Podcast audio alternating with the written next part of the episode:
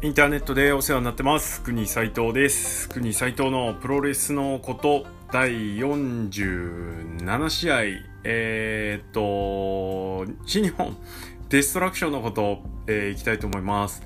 はい、えー、ということですいません。2部に分けてしまいました。まあ15分いかなかったんで半分に分けちゃった方がいいかなと思ってですね。はい。撮りながら急遽変更した次第です。はい、えー、ということでデストラクションのシリーズプレビューっていうことでいきたいと思います。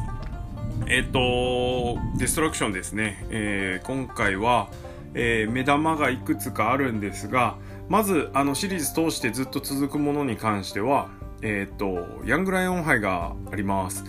えー、ヤングライオン杯は、えっ、ー、と、何年ぶり？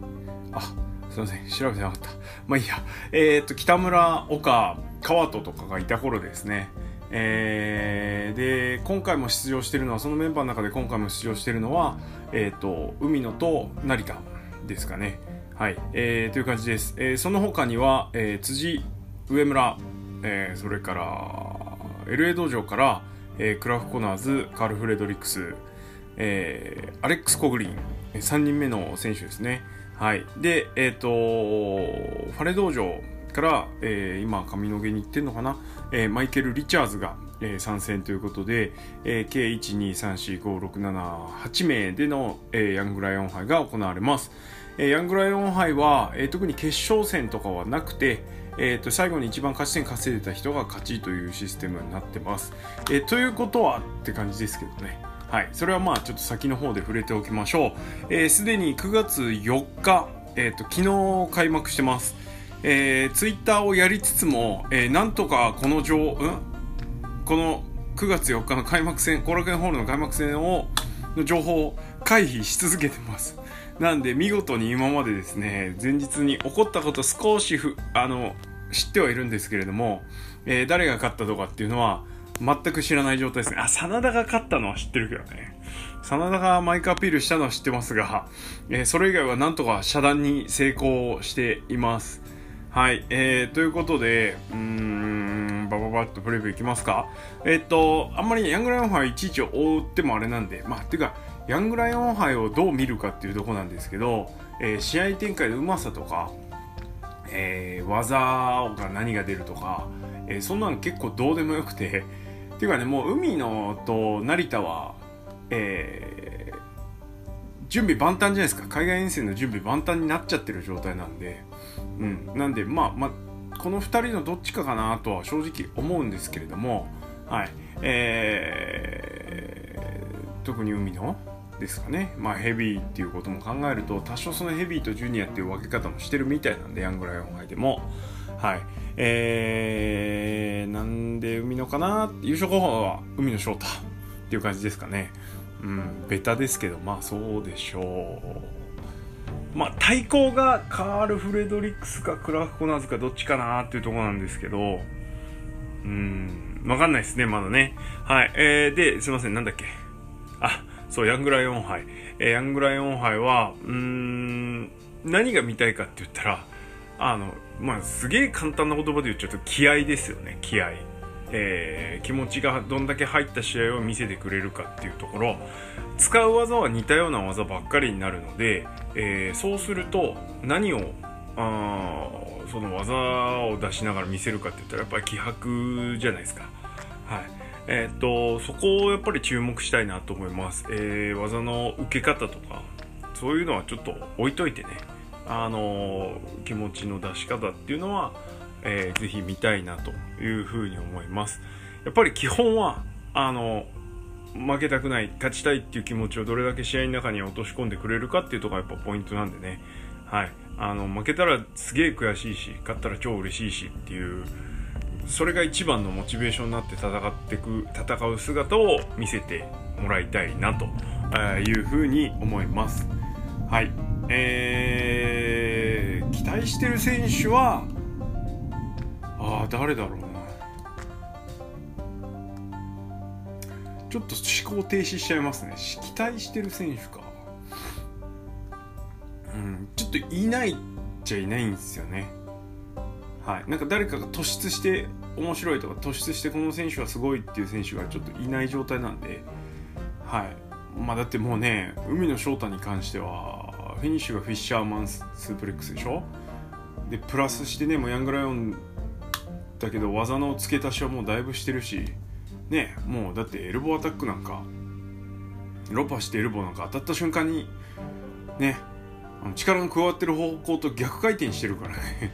なんでもう準備万端でしょう。海野翔太。えー、かたや、まあ、成田はあの本当ストイックな感じがすごい試合にも出てるのでそこは面白いところですけどね、えー、成田のフロントスープレックスホールドも見たいなって感じですね。はい。えっ、ー、と注目のカード。気になってるカードとしてはやっぱりコナーズと成田が一番ですかね。はい。あやっぱ気になるのはアレックス・コグリンですね。マイケル・リチャーズは初見初見るの初めてですけどちょっと置いといてアレックス・コグリン LA 道場の3人目のアレックス・コグリンですね。多分一番プロレスのキャリアがない人だと思うんですけど、えー、この人が注目です。まあ G1 中コナーズとフレードリックス来てコグリンが来なかったってことは間違いなく3番手の選手なんでしょうけど LA 道場で、えー、なんですが、えー、とちょっとあの成川初めて見た時はね一番気になった選手なんで注目ですねそんぐらいかな？はいえー、で、シリーズの話に移っていきましょう。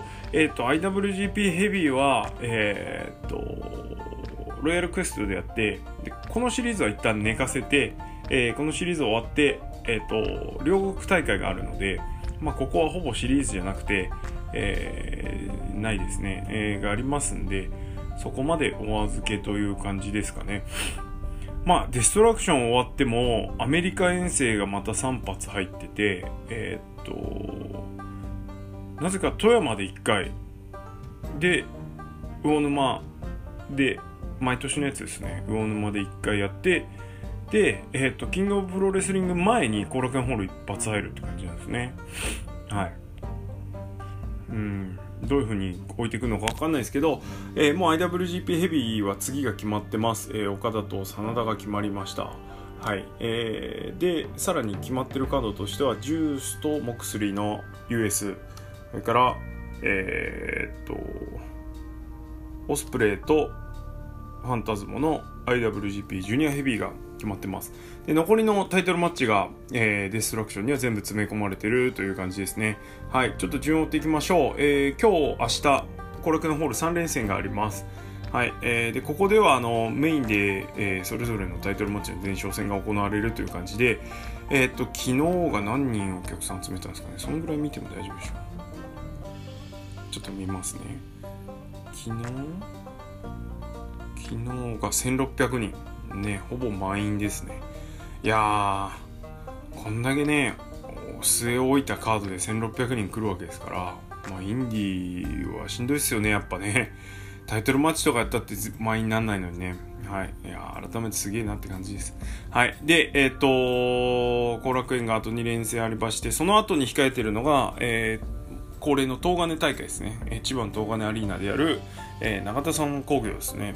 えっ、と、珍しく周年時代身長と何周年とかっていう試合あんまやんないんですけど、えー、永田さんの35周年記念試合ですね。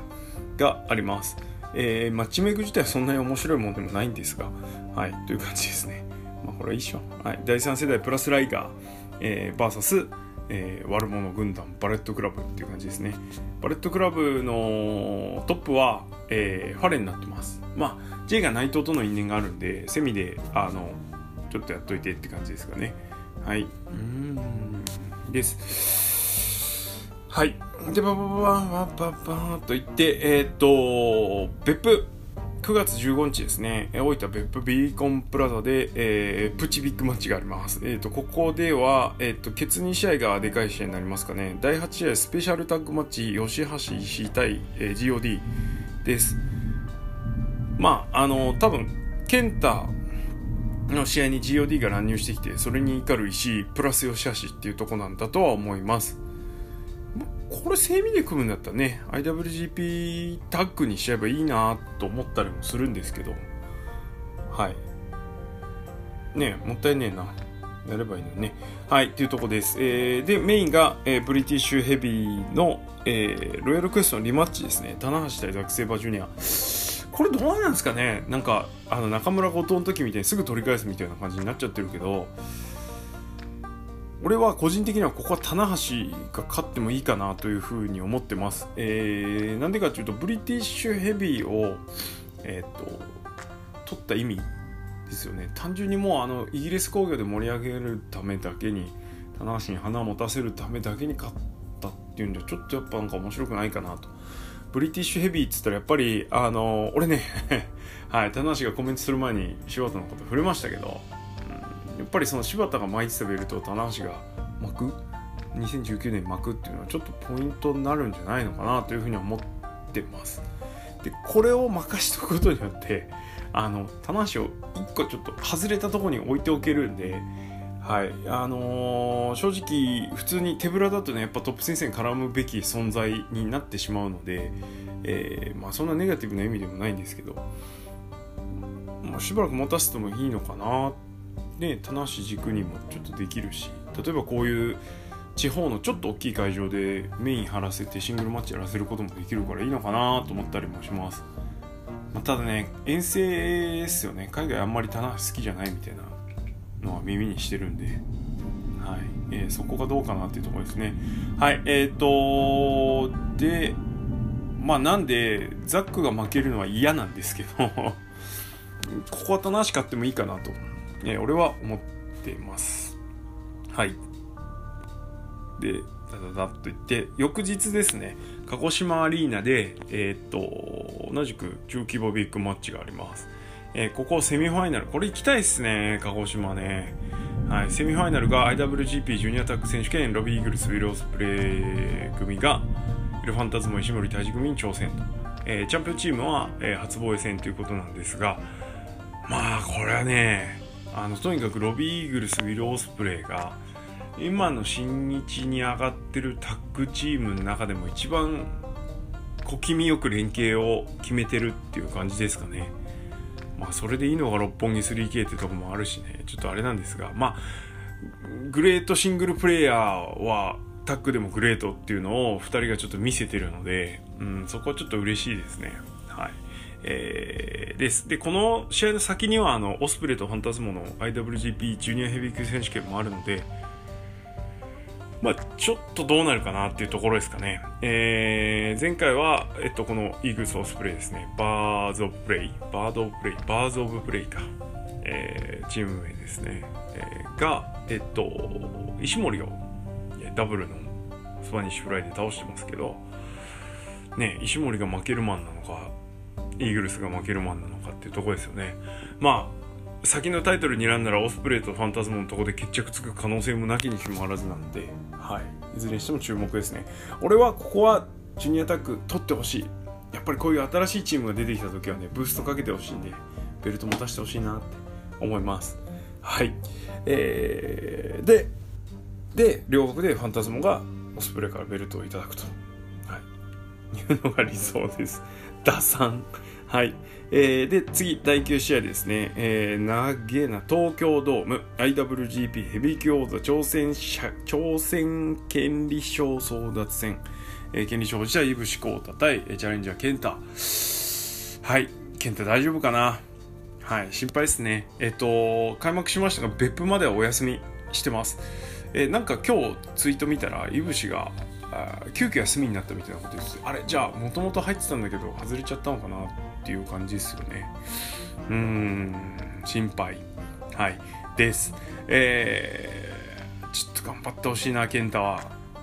まあねあの例年通りでいけばもうお察しなわけじゃないですかここの結果に関しては、うん、で前回 G1 ではもうけ一方的な健太の試合だったんでまあそれに対するアンサーというか、うん、リマッチがいぶしと健太がどういう描き方をするかっていうのはちょっと注目ですかね。見たことないようなねほんとバッチンバッチンの試合してほしいですね。ハードヒットっていう意味じゃなくてねあの、まあ、蹴り合うような試合が見たいですね。はい。です。でパッといって最終戦9月9.22神戸ですね、えー、ここで、えー、ヤングライオン杯の、えーと優勝者が決まります。ヤングライオン杯のカードは海野翔太カール・フレドリクスと成田蓮クラフ・コナーズですね。はい。って感じですここはどうなりますか？どっちが？まだここだけ試合順決まってないんですよね。はい、えー、なんで後の方の試合の勝った方が優勝戦優勝するっていう形になるような気がします。まあ個人的には成田コナーズがそういう状況で見れるとね熱くなるかなというふうにも思うんですけれども。海のフレドリクスですかねそう考えるとってとこです。はいえー、でババッといってこの日のセミがスペシャルシングルマッチ後藤対高木ですね。これなんでリマッチになったのかあんまりちょっと俺把握しきってないんですけどもう一回やるのって感じですよね。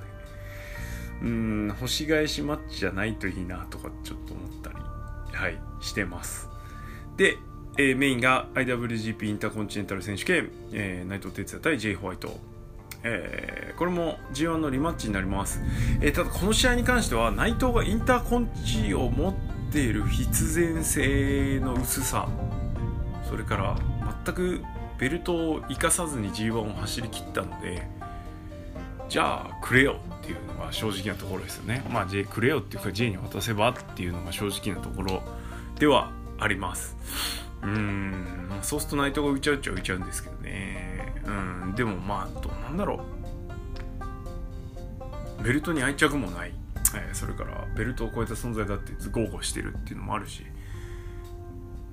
でそのベルトで何かしようとしてるわけでもなくなんでください。はい、えー、ということでここは J にベッドモロベッドですね。はい。えー、星返し反対っていうとこでしょうか。はい。えー、てな感じで、えー、っと、デストラクション、えー、組まれてます。まあ一番のカードはこの内藤 J. ホワイトっていうところになるんでしょう。まああとはとにかくね、ヤングライオン杯、えー、盛り上がって熱い試合が見れることを期待したいなというふうに思います。ヤングライオン杯こそね、生で見てなんぼかなというふうには思います。はい。ただ、デストラクションは、えー、今回はスルー全スルー完全スルーですはい。えー、なんでまああのワールドでまったり見たいと思います。まあ現地行った人のねあのー、ヤングライオン杯の感想っていうのはちょっとアンテナ張って見ておきたいなというふうに思います。はい、えー、ではこんな感じで、えー、デストラクションシリーズのですねプレビューは終わりにしたいと思います、えー、やっと開幕戦ワールドで見れる。つっても仕事終わってからですけど。はい。あでもそしたら今日の公言もあるのか。あ忙しいっすね。エングライオン杯だけちょろっと見ときます、昼休みでも。はい。ということで、おしまい。ありがとうございました。